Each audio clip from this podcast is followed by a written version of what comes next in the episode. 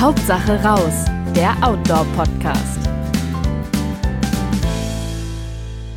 Hallo und herzlich willkommen bei Hauptsache raus, dem Podcast des Outdoor Magazin.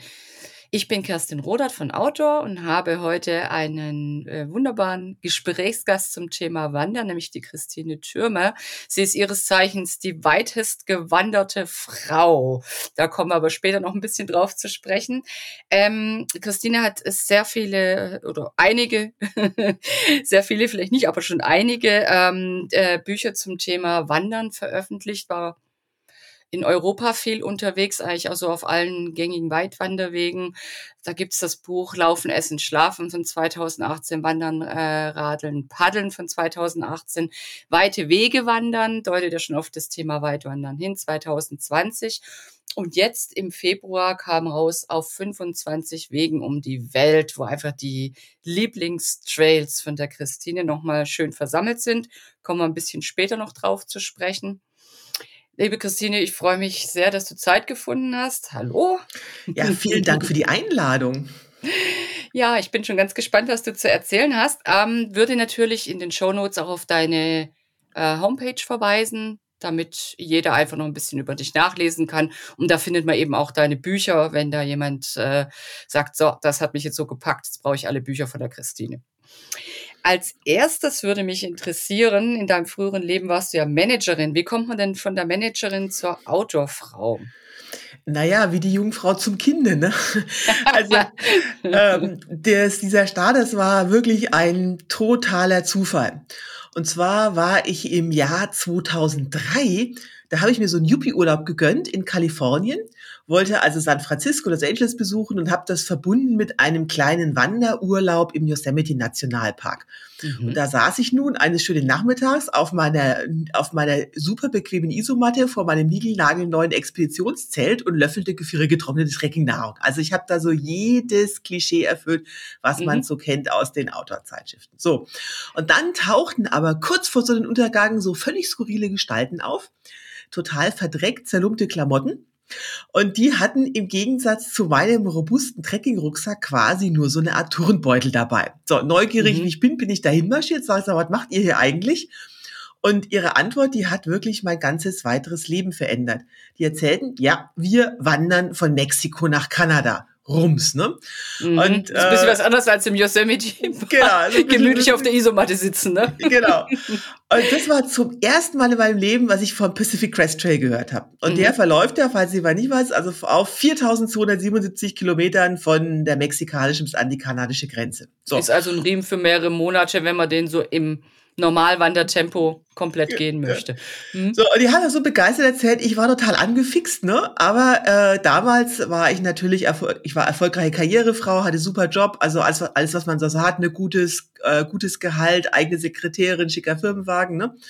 Und damit ich dann auch wirklich losgelaufen bin, musste das Schicksal mir quasi zwei Tritte in den Hintern geben. So, der, also sie waren beide nicht sehr schön, aber letztendlich sehr erfolgreich. Der erste war, ich wurde plötzlich ganz überraschend gekündigt. Mhm. Und der zweite, der war leider noch dramatischer. Damals ist ein guter Freund von mir, der war zehn Jahre älter, aber auch so ein Yuppie, der hat plötzlich einen Schlaganfall erlitten. Den hat er zwar mhm. überlebt, aber mit irreparablen Hirnschäden auf dem mhm. geistigen Niveau eines Dreijährigen.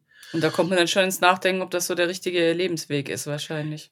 Genau, also ich bin dann sehr, mhm. sehr ins Grübeln gekommen. Ich habe ihn jeden zweiten Tag im Pflegeheim besucht, dann nochmal auf der Intensivstation, als er nochmal einen Schlaganfall hatte. Und irgendwann kannst du halt die Frage nicht mehr verdrängen, hey, was hätte der wohl gemacht, wenn er gewusst hätte, welches Schicksal auf ihn wartet. Mhm. Er konnte nicht mehr antworten, er konnte nicht mehr sprechen. Ja. Aber irgendwann musste ich die Frage für mich beantworten. Und irgendwann war das sonnenklar. Also immer weiterarbeiten, das ist es jetzt nicht. Ich habe dann eines Nachts dann äh, als ich aus der Intensivstation kam, einfach die Flüge in die USA gebucht. Das passte terminlich auch alles sehr gut. Und er beschlossen, so, du probierst das jetzt wenigstens. Und so bin ich dann also im April 2004 zum ersten Mal losgewandert an der, an der mexikanischen Grenze und ähm, Ach, gleich PCT. Na, logisch, na, wenn schon, denn schon. naja, ich war ja, ich war ja gerade gekündigt. Ich meine, wann hast hm. du schon mal die, also als, ich war damals Mitte 30 oder Ende 30, wann hast ja. du denn im, im, Lebenslauf mal so eine gute Lücke, wo man sowas machen kann? Mhm. Dachte ich, super, wenn schon, denn schon. Und ja, also um es gleich abzukürzen, ich habe es gleich die allererste Wanderung geschafft. Nach fünf Monaten bin ich an der kanadischen Grenze wow. angelangt. Eigentlich von 0 auf 100 auch konditionell wahrscheinlich, oder? Genau, von 0 auf 100. Mhm. Und mir war schon wirklich nach zwei Wochen auf diesem Trail klar, das ist es jetzt. Es war nicht die Frage, ob ich jetzt die anderen drei Trails, die durch USA verlaufen, auch noch wandere, sondern nur noch wann. Mhm. So, und ich habe dann, bin dann zurückgekommen nach Deutschland, habe nochmal zwei Jahre gearbeitet. Und seit ich 40 bin, äh, bin ich eigentlich dauerhaft unterwegs. Ich bin dann, habe es dann geschafft, nochmal aus einem Job zu fliegen und äh, habe dann beschlossen, so, das ist jetzt, äh, das ist jetzt das Schicksal. Ich gehe jetzt einfach äh, langfristig wandern. Dachte ich, mache das jetzt ein paar Jahre und aus den paar Jahren wurden mittlerweile fast 20. Oha, ja. Hm. Genau, da komme komm ich auch gleich zur nächsten Frage. Du hast ja den Titel meistgewanderte Frau. Ähm, wann hast du denn diesen königlichen Titel erlangt und wer hat ihn dir verliehen? Naja, den hat mir eigentlich gar niemand verliehen. Das war eigentlich sehr zufällig. Also ich, also ich habe das nie angestrebt. Ne? Mhm. Ich bin halt einfach losgewandert 2004 und habe eigentlich seitdem nie mehr aufgehört. Also so kam das einfach alles zustande. Ne? So, also wirklich ganz aktiv. So, und ich du warst jetzt auch auf allen Kontinenten schon zu Fuß. Ich war in, äh, auf, in 40 Ländern unterwegs. Ich habe neulich nochmal nachgezählt. Also 40 mhm. Länder waren es insgesamt. Also hunderte von unterschiedlichen Langstreckenwanderwegen. Und so haben sich halt die Kilometer irgendwann mal angehäuft. Und äh, ich habe ja nun vier Bücher geschrieben. Ich habe auch mhm. eine Literaturagentin, die halt äh, sich um das ganze Buchthema kümmert und mit der habe ich mal, haben wir halt mal oft diskutiert. Ja. Und ich sagte so, also spaßeshalber, naja, also wenn ich das richtig überblicke, bin ich wirklich die meistgewanderte Frau. Und sie sagte, super, das ist doch ein toller Titel. Und ich so, und äh, ich hatte erst wirklich so ein bisschen Hemmungen, weil das kann man nicht beweisen. Ich meine, mhm. kein Mensch lässt 20 Jahre lang den Tracker mitlaufen. Ne? Ja. Oder und, schreibt wirklich jeden Kilometer akribisch auf in Papierform oder wie auch immer. Ne? Naja, wovon, Vorsicht, ähm, diese 20, diese, diese 60.000 Kilometer, die ich mittlerweile gewandert bin, ja. das ist nicht, was ich akribisch irgendwie aufgeschrieben habe, das wäre deutlich mehr, sondern ja. das ist wirklich nur, wenn ich jetzt alle Wege hernehme, die ich gegangen bin, wie lange sind die offiziell? Mhm. Das zusammengezählt. Also wenn ich mhm. mich jetzt da verlaufen habe oder was ich jetzt am Wochenende laufe oder mein Gang zum Klo, die sind da natürlich nicht drinne. Das sind wirklich nur reine äh, Netto-Wanderkilometer. Also in Summe käme ich natürlich auf, käme ich auf deutlich mehr. Und Sie da halt doppelt, doppelt weitest gewanderte Frau wahrscheinlich. ich weiß, aber halt, aber halt, also die die Leute, also wenn sich jetzt irgendwo eine versteckt, kann sein, dass es eine gibt, die mehr gewandert ist als ich. Aber also die meisten, die halt wirklich so in Anführungsstrichen Profi-Wanderer sind, die publizieren ja auch darüber. Mhm.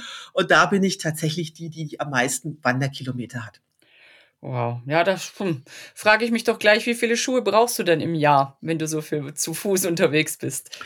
Also ich habe mal über die 60.000 Kilometer Statistik geführt, deswegen kann ich das sehr gut sagen. Also 60.000 Kilometer heißt 40 Länder, das heißt auch 2.000 Übernachtungen im Zelt.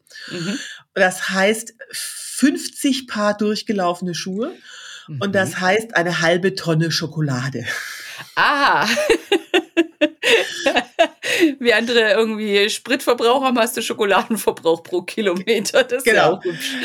Also mit den Schuhen, das ist ganz, kann man ganz einfach sagen, ähm, ich laufe ausschließlich in solchen leichten Trailrunning-Schuhen. Also wie diese ähm, ganzen. Also äh, die, eigentlich die niedrigeren. Gar genau, nicht also so, so knöchelhohe.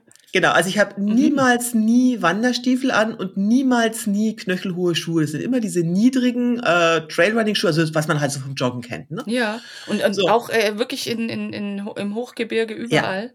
Absolut. Ja, wow, also ich, mir ist da immer so ein bisschen ein Knöchel halt manchmal doch ganz recht. Oder auch in Skandinavien, wo die Wege einfach schon sehr uneben sind, finde ich es eigentlich schon ganz angenehm, so ein bisschen Halt zu haben. Aber ja, wenn du das nicht brauchst, wenn du sagst, du bist lieber leichtfüßig unterwegs, versteht man das auch. Also es ist eine Kombination. Also das, ähm, du kannst natürlich jetzt nicht mit einem 30 Kilo Rucksack und Joggingschuhen unterwegs sein, mhm. aber ich bin ultraleicht unterwegs. Das heißt, mhm. meine gesamte Ausrüstung wiegt gerade mal fünf Kilo. Und weswegen Leute umknicken, das hat weniger mit den Schuhen zu tun, sondern mit dem Rucksackgewicht. Also wenn du 30 Kilo balancieren musst, dann bist du natürlich sehr viel mehr gefährdeter, irgendwie zu stürzen, umzuknicken, als ich mit meinen fünf Kilo auf dem Rücken. Ne? Das ist also Aber mit Zelt auch bei fünf Kilo? Ja, alles. Meine gesamte oh. Ausrüstung, oh, Rucksack, wow. Zelt, Isomatte, Ersatzklamotten, Kocher, Ausrüstung, alles fünf Kilogramm. Da mhm. kommt nur noch obendrauf mein äh, Proviant ja. und Wasser, weil das verändert sich ja. Ne? Wenn ich jetzt aus der Stadt rauslaufe, ich habe Proviant für, für, für eine Woche dabei, dann habe ich natürlich mehr Gewicht, als wenn ich dann nach Klar. einer Woche in die Stadt wieder reinlaufe. Deswegen vergleicht man Ausrüstungsgewicht. Ne? Ja, auch je nach äh, Wasserlage, ne? Also Genau, also jetzt Larapinta Trail habe ich gesehen, warst du auch unterwegs. Ich glaube, das ist auch durchaus ein bisschen kniffliger mit dem Wasser unterwegs. Ist ja Mhm. im australischen, äh, im Norden, im Outback, genau, so ein wovon, bekannter Trail. Ja. wovon das gar nicht der schlimmste Wanderweg war, was Wasser anbelangt. Also Larapinta Ja. Trail, wie schon gesagt, der verläuft in der Nähe von Alice Springs, eigentlich relativ Mhm. kurz. Und dort gibt es also Zelt, offizielle Lager oder Zeltplätze und dort gibt's Wassertanks. Okay, ja. Ne? Das heißt, Mhm. da hast du jetzt gar nicht so viel Wasser dabei.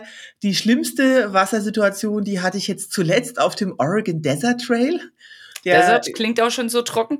war es auch. Das ist also äh, eine Gegend, Hochwüste in Oregon. Äh, das sind Ja. 1200 Kilometer. Und da gibt's also wirklich eine Etappe.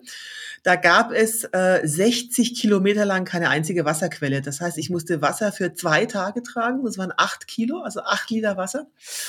Und dann war auch noch die erste Wasserquelle, die war so furchtbar, das war so ein widerlicher Viehtümpel. Also selbst ich habe es nicht geschafft, das runterzubringen. Da musste ich dann noch mal acht, noch ein paar Kilometer mehr. Also ich bin letztendlich 70 Kilometer äh, gewandert mit und habe das Wasser rumgetragen. Das ist dann schon wirklich grenzwertig. Und Ne? da bist du wirklich wahrscheinlich auf dem letzten Tropfen im wahrsten Sinne des Wortes dann an der nächsten Wassertankstelle angekommen.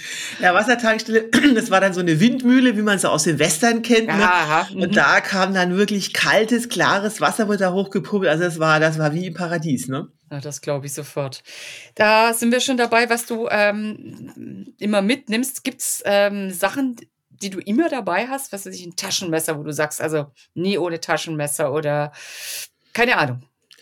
Also unterwegs, also wieder, ich bin ja ultraleicht, also ich bin Mhm. die, der Typ, der sich die Zahnbürste absägt und die Etiketten aus der Kleidung trennt, aus Ah. Gewichtsgründen. Ne? Ein Freak. Auch nur ist es, wenn, also äh, äh, Leute, die das halt wirklich Mhm. professionell, was ist professionell, also hört sich jetzt ein bisschen blöd, aber die das halt wirklich quasi als Lebensaufgabe haben. Also jeder, Mhm. der, der so in dieser Intensität Langstrecke geht, die sind alle ultraleicht, also wirklich Mhm. alle. Mhm. Und Ja. ähm, das heißt, alles, was ich dabei habe, dient einem von diesen nachfolgend genannten vier Zwecken. Also entweder es ist Wärme, Wetterschutz, Essen oder, ähm, oder Trinken. Ja. So, und das heißt also Zelt, Wetterschutz, Klamotten, äh, äh, Wärme, ähm, Kochausrüstung, äh, Essen, Wasseraufbereitung, ähm, Trinken, ne? also alles gehört zu diesen vier äh, Dingen dazu. Und im Prinzip sage ich immer, wenn du also so ultra leicht unterwegs sein willst, dann musst du dir beim, äh, das macht man so in vier Schritten, Schritt eins wiegen, Schritt zwei weglassen, Schritt drei abschneiden und Schritt vier austauschen. Und beim Schritt zwei aus, äh, weglassen heißt das, ich gehe meine gesamte Ausrüstung durch und überlege mir, hm, gibt es ohne diesen Gegenstand unterwegs ein lebensbedrohliches Problem? Und wenn Mhm. die Antwort Nein lautet, bleibt das Zeug zu Hause. Mhm. Und da es zum Mhm. Beispiel ohne eine Unterhose auch kein lebensbedrohliches Problem gibt, habe ich keine Unterhose dabei. Also ich Okay. laufe unterhosenlos. Und ähm, ja, die Sachen sind halt immer dabei. Plus es gibt natürlich Luxusgegenstände. Ach, Und die hast du dann doch noch dabei bei deinen fünf Kilo. es gibt einen einzigen Luxusgegenstand und der ist auch nur Ja. Halbluxusgegenstand. Das ist im Prinzip mein Handy. Mhm. Ähm, das ist insofern nur Halbluxusgegenstand. Das ist mein Backup für die Navigation. Aber ähm, unterwegs ist es vor allen Dingen mein Unterhaltungsprogramm. Also ich höre unterwegs Mhm. stundenlang Hörbücher und Podcasts und wenn ich in Europa unterwegs bin, telefoniere ich auch stundenlang. Und ähm, das ist, also das könnte man auch sozusagen sein lassen. Ich könnte auch anders navigieren. Ich bräuchte das Handy eigentlich nicht. Ich fotografiere auch damit übrigens. Wollte gerade sagen, ist ja auch deine Kamera bestimmt. Ja. Wäre Mhm. wäre aber auch nicht überlebensnotwendig. Also deswegen ist, ist, ist das Handy quasi mein, äh, mein großer Luxus, mein einziger Luxusgegenstand, der aber sehr schwer zu Buche schlägt, weil fürs Handy brauche ich ja auch die ganzen Kabel, Ladegerät und eine Mhm. Powerbank. Mhm. Ja. Aber ich muss, das ist auch Luxus, ich poste von unterwegs nämlich täglich. Also ich poste mit preußischer Disziplin seit Jahren jeden Morgen früh um sechs von Tour, auf, wenn ich auf Tour bin. Ne? Also, Also du hast auch Morgen. einen äh, gut bespielten Instagram-Kanal demnach. Also gut bespielt ist noch untertrieben. Also da siehst du wirklich, ja, über fünf Jahre lang, also jeden Tag gibt's dann einen Post, also wie schon gesagt, Mhm. mit Disziplin jeden Morgen. Und einige meiner Follower sagen schon, Christine, du bist mein persönliches Netflix. Andere drücken das wenig, weniger schmeichelhaft aus. Sie sagen, was ich, das erste, was ich früh am Klo beim Kacken mache, ah, was hat denn Christine gerade erlebt? Ne? Also auf deinen Instagram-Kanal würde ich dann natürlich in den Shownotes auch verweisen, zumal wenn der so unterhaltsam ist, dass man da jeden Tag irgendwie bespaßt wird. Das ist ja wunderbar. Wirklich jeden Tag durchgängig, also okay. auf Facebook und auf Instagram, genau. Ja, wunderbar. Nee, verlinke ich natürlich auch gerne.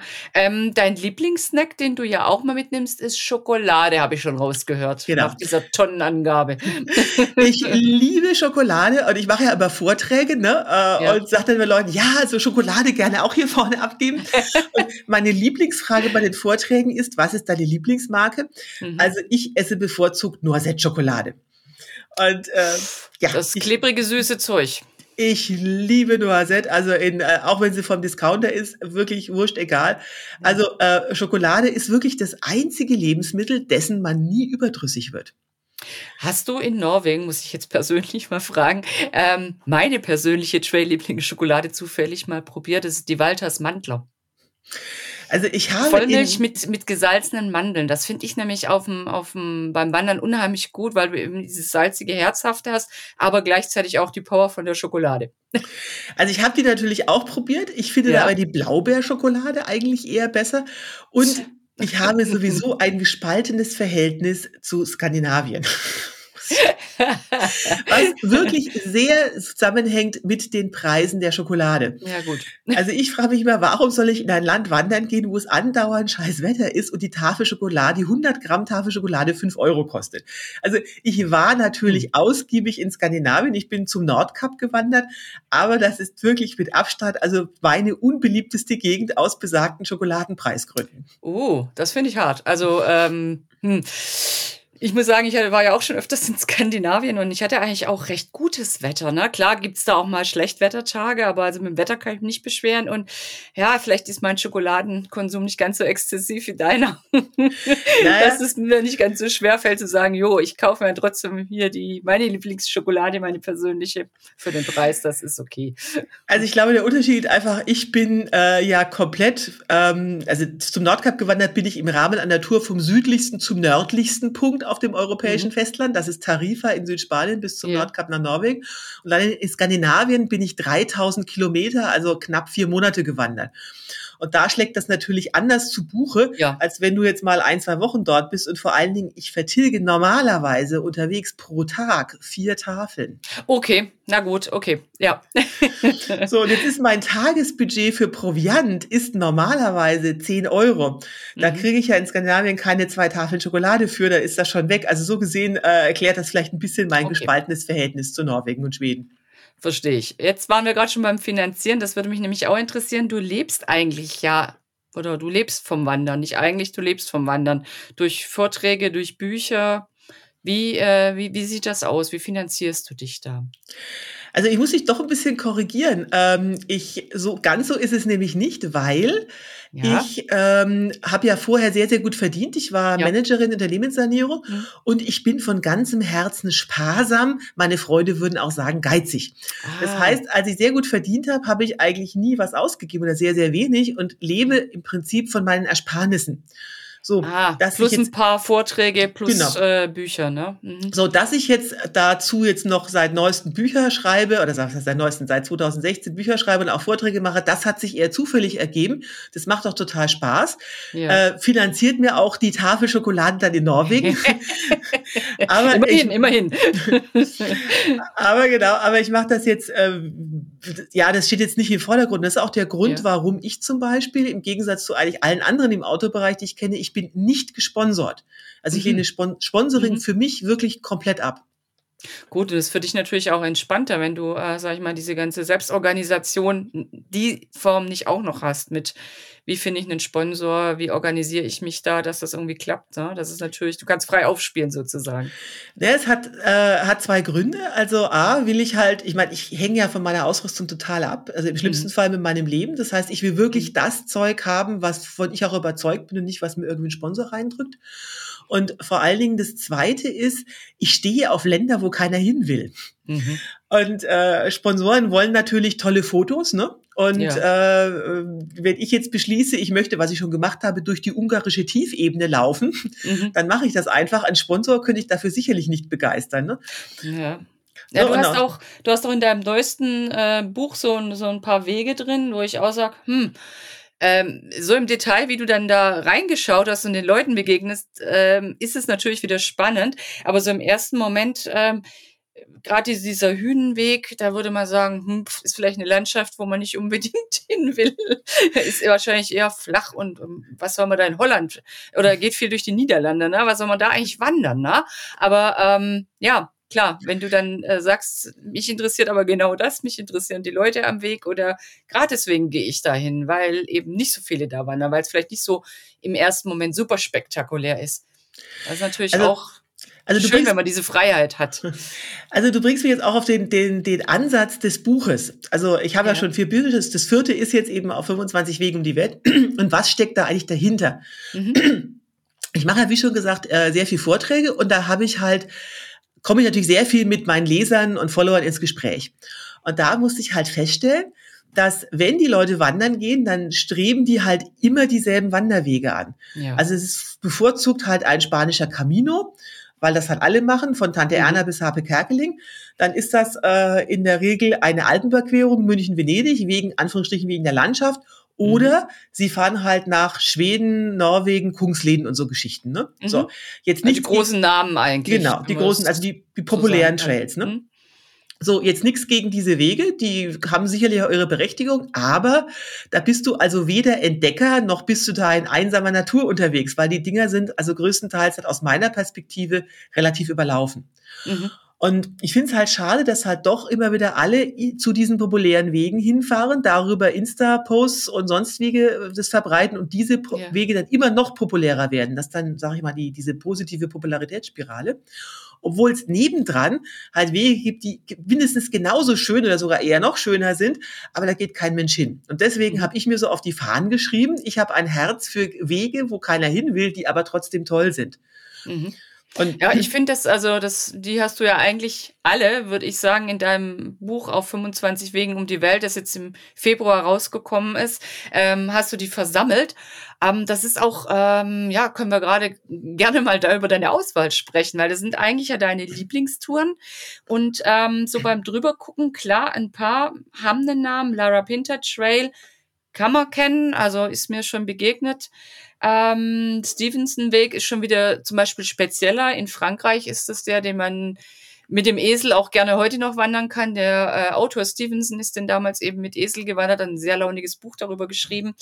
Und so hast du einige ähm, versammelt in, ich sage nicht ganz Europa, nein, das ist auch geht auch drüber raus, also weltweit deine Lieblingswege. Ähm, und hast das auch so ein bisschen unterteilt, äh, für wen das was ist. Gibt es am Ende auch so ein paar äh, Tipps, was man da an Besonderheiten hat und eben auf was man sich da einlassen muss. Wie bist denn du auf diese ganze Zusammenstellung gekommen? Also, jetzt erstmal vorneweg, das sind jetzt also ich habe ganz viele Lieblingswege. Das weil, ich also befürchtet. also weil die Frage kommt ja immer, was ist dein Lieblingsweg? Oder ja, dann sage ich immer zurück, Leute, das sind, ich bin 60.000 Kilometer gewandert, mhm. das ist eineinhalb Mal rund um die mhm. Erde. Da sind hunderte von Wegen, die ich komplett oder teilweise gegangen bin. da kann man keinen Lieblingsweg nennen. Und das ist auch das Problem, dass es also nicht den einen Lieblingsweg gibt, genauso wenig wie es die eine Empfehlung gibt, weil das ist der erste Ansatz für dieses Buch, weil ob einem ein Weg gefällt, das hängt von ganz vielen unterschiedlichen Kriterien ab und die ändern sich auch je nach Lebenssituation. Also was meine ich jetzt damit? Zum Beispiel, als ich damals nach Norwegen zum, durch Norwegen zum Nordkap gewandert bin, mit den besagten Problemen, ne? Ja. Äh, das Schokoladenproblem. Habe ich beschlossen, okay, also jetzt brauche ich aber das Kontrastprogramm. Ne? Also ich war einfach total bedient, es war kalt, es war Nieselregen und ich musste also immer fünf Euro für die Tafel Schokolade zahlen. Also, nun gewinnt Norwegen sicherlich den Preis für also äh, unberührte, weite Landschaft in in Europa, aber ganz bestimmt nicht den Preis für abwechslungsreiches, günstiges Essen. Also habe ich beschlossen, hm, jetzt habe ich die Schnauze voll von schlechtem Wetter. Ich will jetzt wohin, wo es schön warm ist. Mhm. Ich möchte irgendwo hin, wo ich mir was leisten kann. Ne? und habe dann als nächstes halt, ich bin nach Chile gefahren auf den Greater Patagonian Trail, da war es total ja. warm. Und ich bin zum Beispiel nach Italien gefahren, da ist es, ähm, da ist es auch total warm. Das Essen ist total lecker und vor allen Dingen deutlich günstiger als, äh, als jetzt in, in, in Norwegen. Und so wechsle ich das immer ab. Also mhm. habe ich mich zum Beispiel, auch wieder ein schönes Thema, letztes Jahr war ich auf dem Oregon Desert Trail in der Hochwüste, auch mit den gerade beschriebenen Problemen mit dem Wasser. Mhm. Und das war so einer der härtesten Trails meiner ganzen Laufbahn. Also ich war so abgefrühstückt hinterher, dass ich also alle Pläne sofort über den Haufen geworfen habe ne? und habe beschlossen, als Kontrastprogramm gehst du jetzt zum Radfahren nach Polen. Weil USA auch war wahnsinnig teuer. Mhm. Äh, ich war fertig mit der Welt, also auch körperlich. Da dachte ich so, jetzt gehst du radeln und Polen, da kannst du dir jeden Tag irgendwie Unterkunft leisten, kannst jeden Tag essen gehen, ja. super Preise. Und so ist es immer vor, hin und her, ne? Ja. Und wenn ich jetzt, ich möchte aber auch nicht immer irgendwie auf so äh, europäischen Wellnesswegen durch die Gegend marschieren, ne? weil das dann irgendwie auch nicht ja. gerade herausfordert. Also ich will auch ab und zu einen Wildnisweg haben. So. Und das spiegelt sich jetzt auch im Buch wieder. Mhm. Also der kürzeste Weg ist 120 Kilometer, der längste 7000. Mhm. Und mhm. so ja, ich finde es auch echt äh, äh eigentlich eine wilde Mischung, aber eigentlich auch sau cool, weil ich kann einfach für mich selber als Leser abchecken, wo sind meine Bedürfnisse, worauf habe ich vielleicht auch im Moment Bock, wo, ist meine, mein Konditionsstand und kann dann ein bisschen gucken, ach, das würde mich interessieren oder jetzt habe ich echt mal Bock auf Kultur am Wegesrand. Hm, was könnte ich mir denn da angucken? Weil du hast das ja eigentlich äh, wirklich sehr schön unterteilt, so ein bisschen, ja, das ist das, das ist für den, für den Weintrinker, das ist für Pilgeranfänger. Also du hast dem ja immer so ein, so ein Etikett verpasst, den Wegen.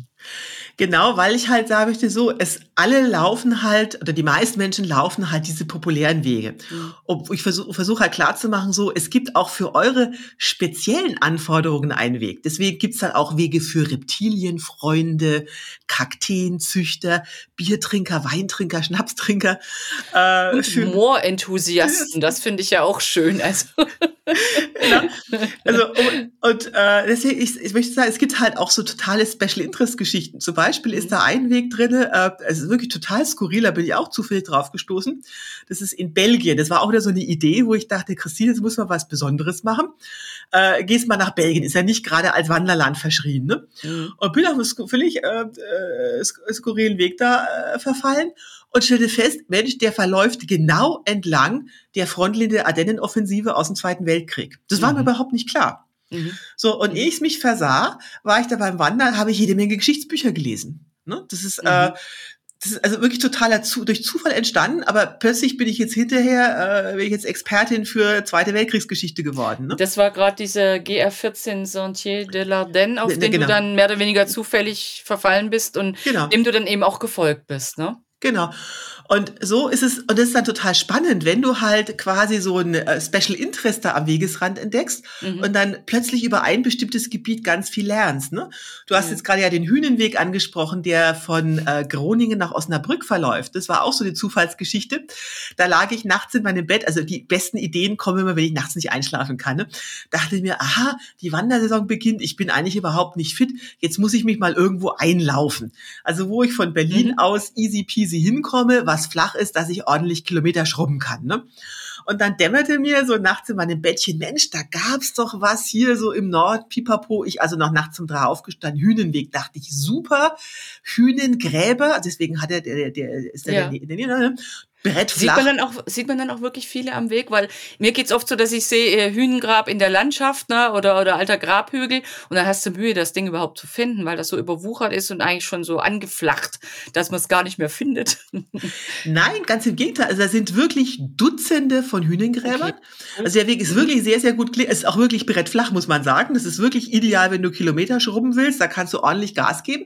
Aber am Wegesrand gibt's nicht nur jede Menge Hühnengräber, sondern es gibt ein richtiges Hühnengrabzentrum. Oh. Und ja, und da war ich also, Stonehenge. Also ehrlich, also wir haben in, in, ähm, in ähm, also dort, wo die höchste Konzentration ist, dieser Hühnengräber in den Niederlanden. Und dort gibt's dann, also da wird dann gezeigt, wie die damals die gebaut haben. Ich meine, äh, ich hatte auch überlegt, Mensch, wie haben denn die die Steine da drauf gekriegt, ne? Aber es wird da genau erklärt und ich war auch noch am Wochenende da. Da sind dann Freizeit-Steinzeitmenschen, treffen sich dann da beim Lagerfeuer und äh, cool. ja, spielen Steinzeitmenschen. Ne?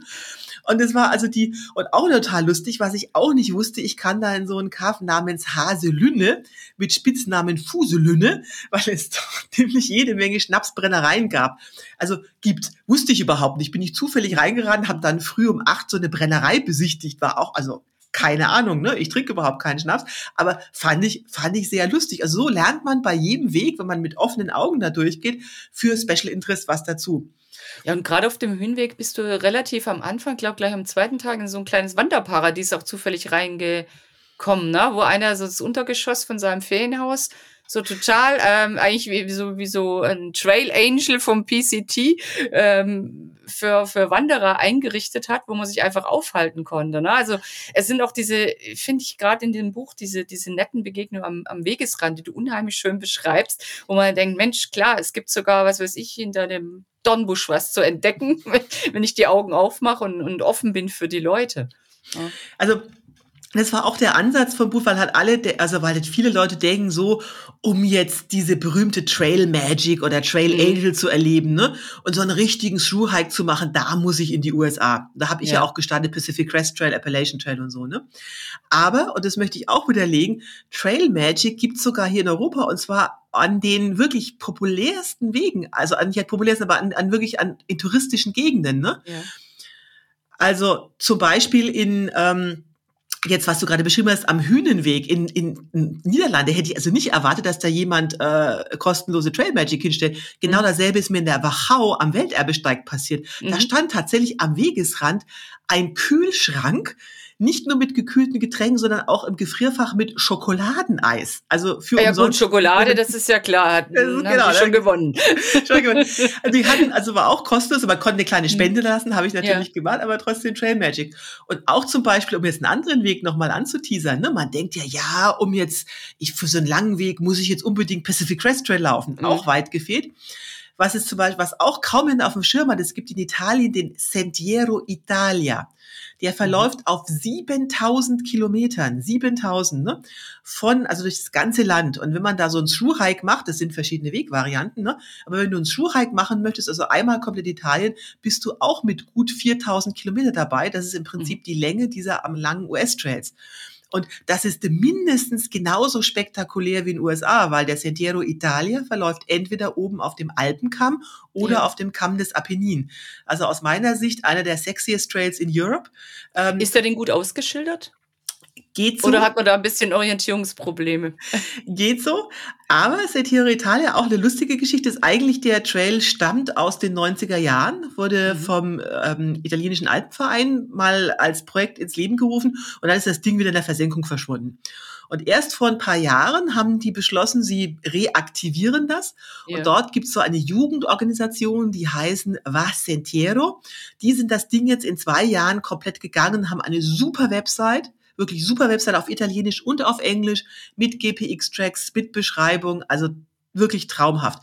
Also Beschilderung unterwegs ist jetzt nicht immer ganz so 1A, aber irgendwo muss man ja auch ein bisschen Abenteuer haben. Ne? Ja, gut, und wenn man die Website hat, kann man sich da ja wirklich saugut genau. äh, informieren. Magst du mir die vielleicht auch einfach im Nachgang noch schicken? Dann würde ich die auch in die Show Notes aufnehmen. Sehr gerne, Wenn sehr das gerne. für dich in Ordnung ist.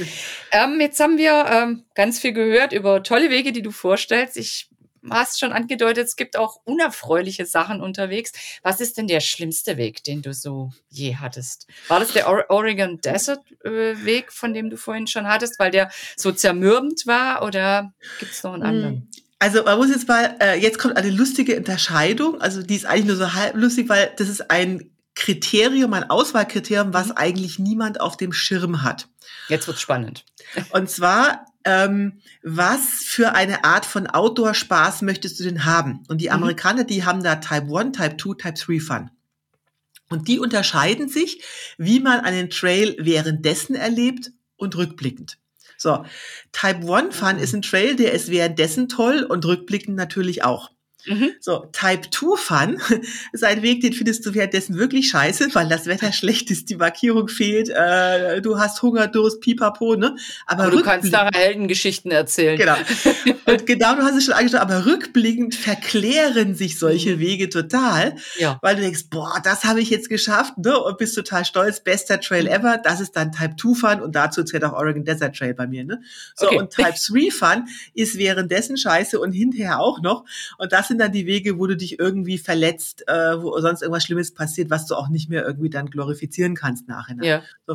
Und das ist wirklich wichtig, weil das muss man sich klar machen. Ich gehe ganz bewusst auch viele Type-2-Fun-Wege und dann, dann kann man aber diese Probleme am Weg viel leichter wegstecken. Wenn ich jetzt weiß, aha, das ist jetzt Type-2, da brauche ich mich jetzt nicht wundern, wenn ich jetzt plötzlich in mhm. Altschneefeldern feststecke oder bei Flussüberquerungen stehe. Ist dann so. Da weiß man normalerweise, worauf man sich drauf einlässt. So, und deswegen gab es natürlich viele Wege, die ich währenddessen richtig scheiße fand, aber trotzdem rückblickend toll. So. Also gar nicht schlecht, wenn man auf dem Weg ist. Also diese, diese mentale Einteilung und diese drei Typen, ne? Und genau. bei Type 3, ähm, das ist dann wahrscheinlich auch viel persönliches Pech, ne? Wo du sagst, okay, da habe ich mir das Bein gebrochen und es hat geregnet die ganze Zeit und äh, mein Schokoladenvorrat wurde von der Maus gefressen. Genau, genau. Aber also ich habe das große Glück gehabt, ich hatte wirklich, also hundertprozentiges Type 3 hatte ich noch nie.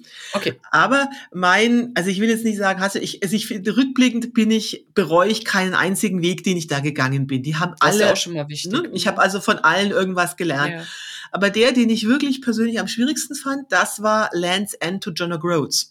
Das ist eine England-Durchquerung. Also Land's End und John O'Groats sind ja die am weitesten mhm. voneinander entfernten Punkte auf der britischen Insel. Ne? Land's End ist ganz im Südwesten unten, ne? Genau, Cornwall ja. und John O'Groats mhm. ist oben in Schottland. Mhm. Und äh, viele Leute, also die meisten fahren das mit dem Auto. Es ist auch total beliebt bei Radlern. Und es gibt aber auch ein paar Bekloppte, die wandern das. Dafür gibt's jetzt keine feststehende Route, aber es gibt sogar ein einen Wanderführer, wo also eine Route beschrieben wird, die kann man sich selber auswählen. Und da habe ich gedacht, okay, da sind 2000 Kilometer, das habe ich mal so zwischen reingeschoben, dachte ich, das probiere ich jetzt mal. So, und ich habe es auch geschafft. Aber das war einer der wenigen Wege, wo ich dann irgendwie zwischendurch dachte, oh Gott, ich muss das jetzt hier mal irgendwie ein bisschen abkürzen oder wie ich das mal ja, Wieso haben sich die Wege so gezogen, die Etappen so gezogen oder sind die an der Hauptstraße lang gegangen oder was war denn? Also das so Problem zäh? war, ich, also, also ich muss dazu sagen, ich habe es dann letztendlich auch so gewandert, wie ich es mir vorgenommen habe. Ich habe nichts okay. abgekürzt, weil ich hatte einen englischen Freund, den habe ich anschließend besucht und der sagte, Christine, wenn du das abkürzt oder abbrichst, dann sage ich nie mehr Christine zu dir, sondern nur noch Weichei. Und, Uhu, und das dir. Dann dachte ich, okay, das musst du jetzt durchziehen. So, wo war das Problem? Meine Erwartungshaltung war die falsche. Also ah. ich bin jemand, ich gehe, äh, ich gehe maximal einmal die Woche in die Stadt und mache dann Ruhetag im Hotel. Und ich bin es gewohnt, überall wild zu zelten. Mhm. So, und zwar irgendwo versteckt im Wald. Und das hat in England einfach mal gar nicht funktioniert, einfach weil die keinen Wald haben. Also die haben schon, die haben schon in der Steinzeit ihre gesamten Wälder für den mhm. Schiffsbau abgeholzt. Das heißt, irgendwo verstecktes Plätzchen zu finden war unglaublich schwierig. Und entweder ich lag da total auf dem Präsentierteller für irgendeine Leute, die vorbeigekommen sind oder auch den Elementen da ausgesetzt. Dazu war das also die ganze Zeit ein wirkliches Scheißwetter. Also mir hat's im August, muss man sich mal reinziehen, ne? Mitte August hat es mir in Schottland das Zelt eingefroren. Eingefroren. Oh. Eingefroren. Ich konnte wirklich dann die Eisschicht vom Zelt kratzen im August auf einer mhm. Höhe von, ich glaube, irgendwie drei oder 400 Metern. Ne? Ja, was so. ja auch jetzt nicht so üppig hoch ist eigentlich. Genau. Ja. Ne, und ich bin dann halt immer irgendwie, also überall waren irgendwelche Schafherden oder ich bin aus Versehen mal auf der Bullenweide gelandet und bin da um mein Leben gelaufen. Ne? Also es gab, also es war also überhaupt keinen Spaß gemacht.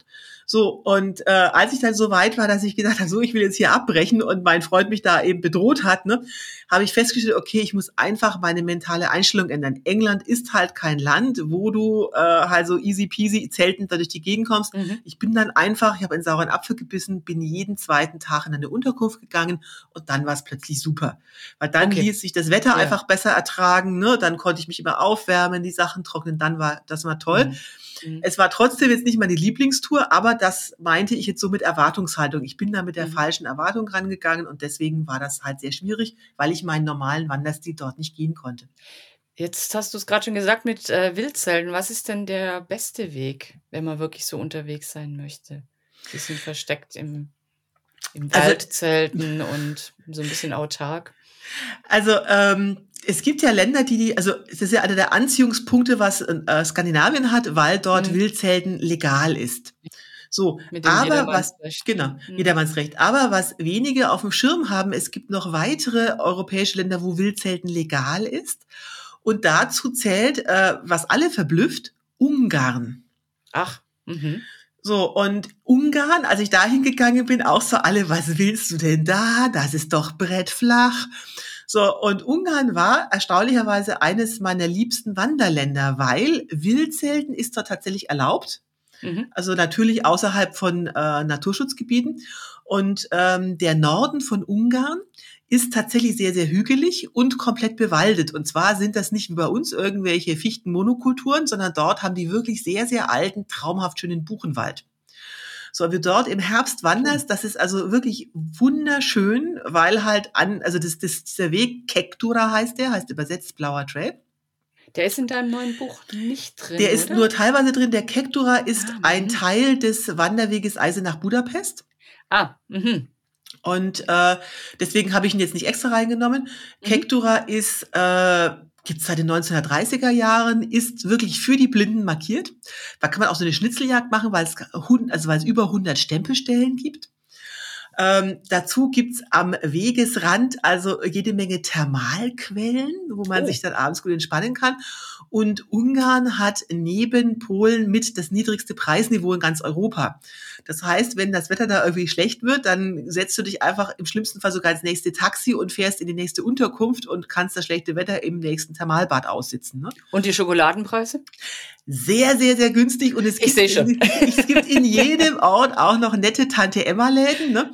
Und ähm, also das mhm. ist meine Empfehlung für Anfänger, weil Ungarn deswegen eine hohe Fehlertoleranz hat. Das heißt also, mhm. A, du hast keine Probleme mit Wildsenden, weil ist ja legal. Und wenn ja. irgendwas in die Hosen geht, dann kannst du also für wirklich wenig Geld, kannst dich da rausholen, es aussitzen, äh, so kannst du sogar Taxi fahren und kannst dir äh, auch das Klima, das ist ja gemäßigtes Kontinentalklima, ne? da kommst du in keine Blizzards und Schneestürme rein. Das ist mhm. sehr, sehr, äh, sehr, sehr angenehm. Also das wäre sozusagen mein, wenn du Wildzelten willst und wenn du einen schönen Anfängerweg suchst, Kektura in Ungarn.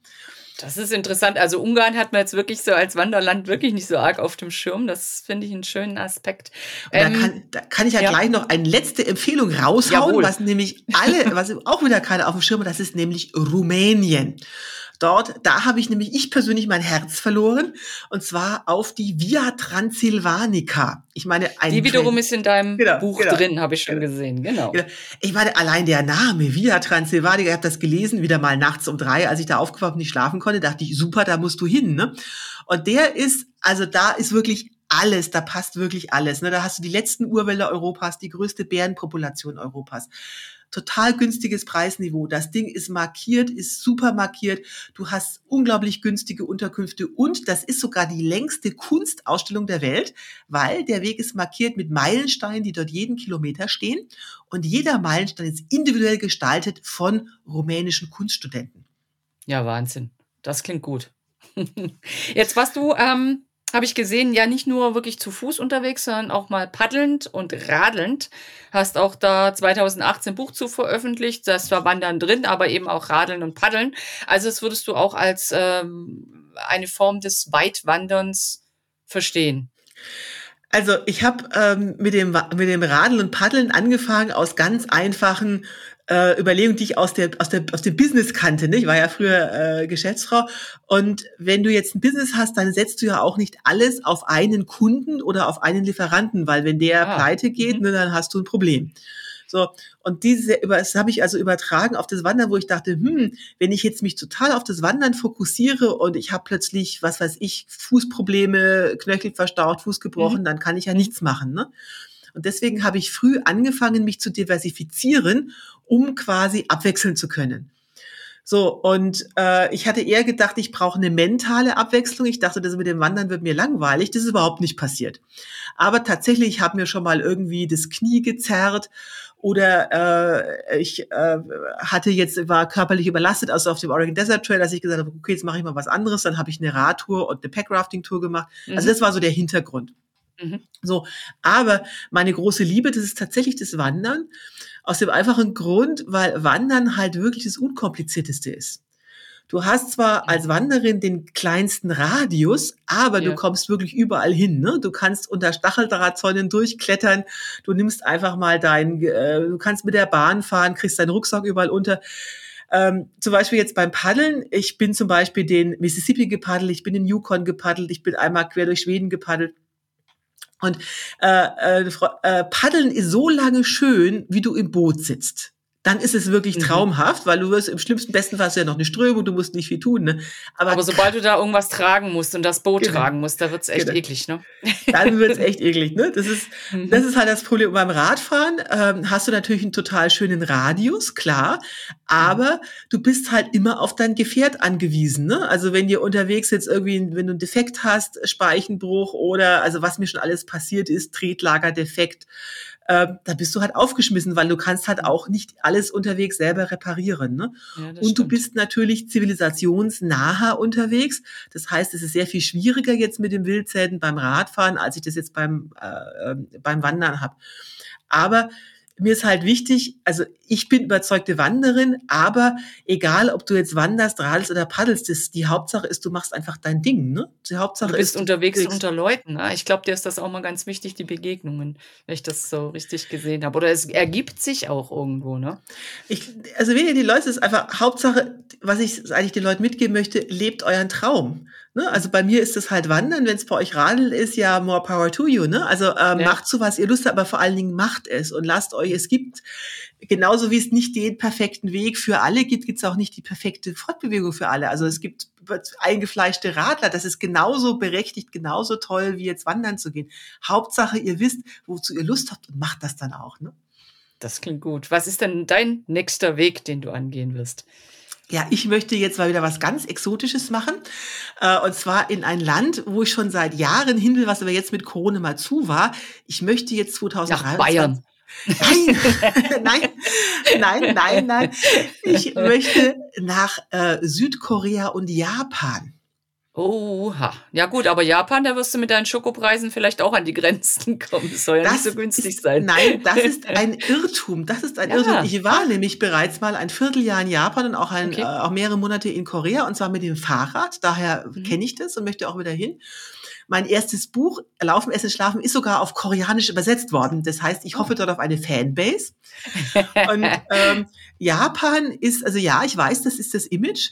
Und Schokolade ist auch nicht unbedingt wahnsinnig billig dort. Aber wenn man weiß, wie man dort, also A ist der Yen im Moment auf Rekordtiefstand. Das ist also im mhm. Moment richtig, richtig ideal, dorthin zu gehen.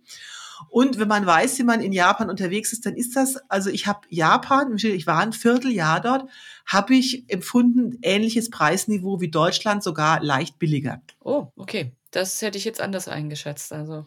Ging mir genauso. Ich hatte genau dieselbe Erwartungshaltung, aber ich habe herausgefunden, das ist vor allen Dingen in Japan gibt es kein Gesetz gegen Wildzelten. Also einfach Aha. nicht vorgesehen. Ja. Und äh, die Japaner sind Weltmeister im Weggucken. Also mhm. äh, du, also ich habe Leute getroffen, die haben, also Fahrradfahrer, die haben in Japan, in, in Tokio im Stadtpark übernachtet, ohne dass was passiert wäre. Weil Kriminalitätsrate ist minimal, dort gibt's also kaum Gewaltverbrechen. Und die Leute gucken einfach weg. Also das heißt, du kannst dich da quasi überall hinlegen. Ne? Ach, klingt interessant. Ähm, ja, jetzt bin ich auch schon ein bisschen erschlagen von diesen ganzen kleinen Geheimtipps, die du überall so in unser Gespräch eingestreut hast. War total spannend. Gerade Ungarn hätte ich nicht auf dem Schirm gehabt. Von Japan hätte ich gedacht, das ist viel teurer. ich weiß jetzt auch, wie wichtig Schokolade sein kann für manche Menschen unterwegs. Ich habe noch eine letzte Frage an dich, äh, um dieses spannende Gespräch abzuschließen. Willst du das eigentlich machen, bis du 100 bist? Naja, also schauen wir mal. Der älteste Langstreckenwanderer, den ich kenne, der noch Mexiko-Kanada gewandert ist, der ist 83. Also ich bin jetzt 55, das heißt, ich habe jetzt noch 30 Wanderjahre vor mir, ne? Ja, cool. Dann wünsche ich dir, dass du so fit bleibst, dass du deinen guten Humor behältst, dass du weiter so offen alles entdeckst, was du da am Wegesrand schon entdeckt hast und noch weiterhin hoffentlich wirst. Und Vielleicht hören wir uns einfach mal wieder beim Podcast. Würde mich sehr freuen. Vielen, vielen Dank, Christine. Es war ein super schönes Gespräch. Dankeschön und Happy Trails. Wenn euch unser Podcast gefällt und ihr keine Episode mehr verpassen möchtet, dann abonniert uns doch gerne gleich hier oder auch unseren Newsletter auf outdoor-magazin.com. Natürlich findet ihr uns auch gedruckt am Kiosk oder per Abo in eurem Briefkasten und klar auch auf Facebook und Instagram. Bis bald hier oder draußen auf Tour.